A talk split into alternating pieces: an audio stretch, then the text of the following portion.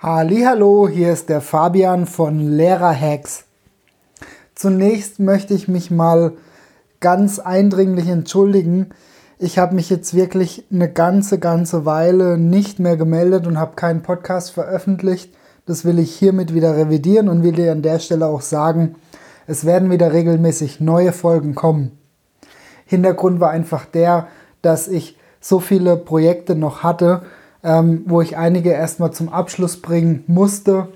Und ja, wie du weißt, ich bin Unternehmer und dementsprechend habe ich halt immer viel um die Ohren.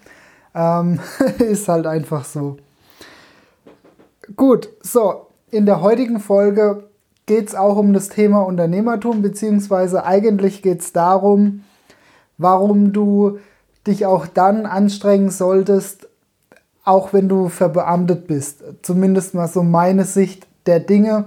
Ähm, auch da komme ich immer regelmäßig in Diskussionen ähm, mit Kollegen meiner Frau und so weiter, wo ich halt einfach merke, da ist die Luft raus.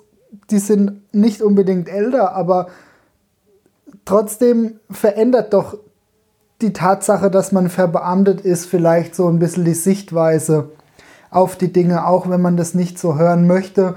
Also zumindest ist es so, ich will nicht sagen meine Erfahrung, aber zumindest ist es so das, was ich beobachte oder wie es mir halt eben vorkommt, ohne das jetzt als Vorwurf zu meinen.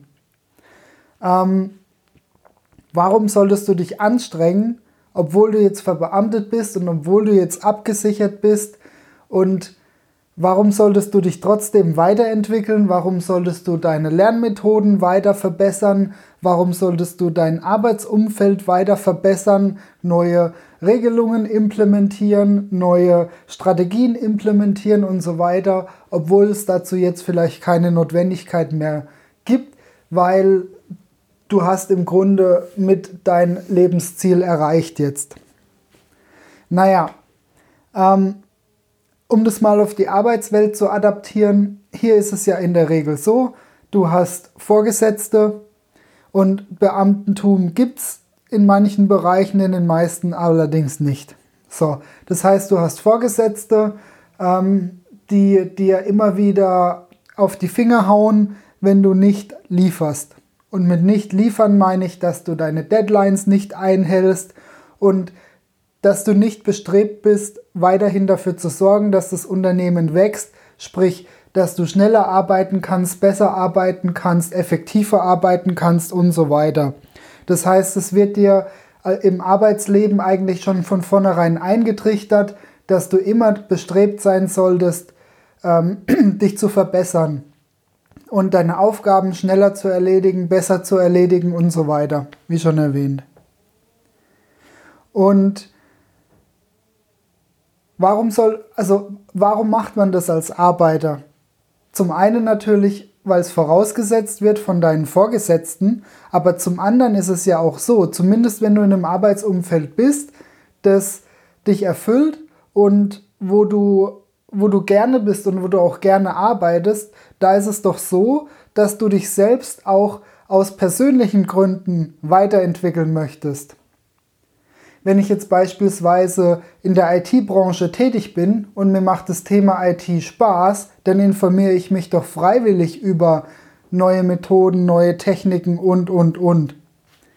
Klar, als Lehrer ändert sich da so schnell nicht so viel. Das heißt, die Lernmethoden und, und, und, die bleiben natürlich mehr oder weniger gleich, beziehungsweise dauert es meistens Jahre beziehungsweise Jahrzehnte, bis sich da irgendwas wirklich ändert. Von der Methodik, wie man jetzt beispielsweise eine Sprache beibringt oder wie man Mathematik beibringt, her. Also da ändert sich nicht viel. Das ist heute wahrscheinlich noch genauso, wie es damals in meiner Schulzeit war. In der IT-Branche ändert sich dagegen brutal viel, brutal schnell. Man muss am Ball bleiben ist ein bisschen was anderes. Aber trotzdem verändert sich meiner Meinung nach gerade in der heutigen Zeit trotzdem die Art und Weise, wie du als Lehrer, als Pädagoge etwas beibringst. Beispielsweise neue Medien. Wie kannst du dafür sorgen, dass du künftig auch die Technik mit einfließen lässt, dass Kinder auf Tablets oder am Laptop etwas nachrecherchieren oder dass du Videos und so weiter in, deine, in deinen Unterricht mit einbaust, um jetzt mal das Thema Sprache nochmal aufzugreifen, zum Beispiel von Native Speakern, dass die nochmal live sozusagen hören, wie etwas ausgesprochen wird. Oder ähm, ja, auch, dass du ihnen beibringst, wie sie selbst etwas nachrecherchieren können, gerade wenn die noch jung sind, also dritte, vierte, fünfte, sechste Klasse. Da wird der Grundstein gelegt, dass die Schüler auch in der Lage sind, solche neuen Medien sinnvoll zu bedienen, meiner Meinung nach. Und das ist das, glaube ich, wo sich jeder an die eigene Nase fassen muss, auch ich natürlich, und ähm, sich überlegen muss, wie kann ich den Kindern auch den sinnvollen Umgang mit solchen Medien vermitteln. Das gehört schon auch irgendwie in die Unterrichtspädagogik oder ja generell in den Unterricht mit rein, meiner Meinung nach. Und das meinte ich mit verbessern.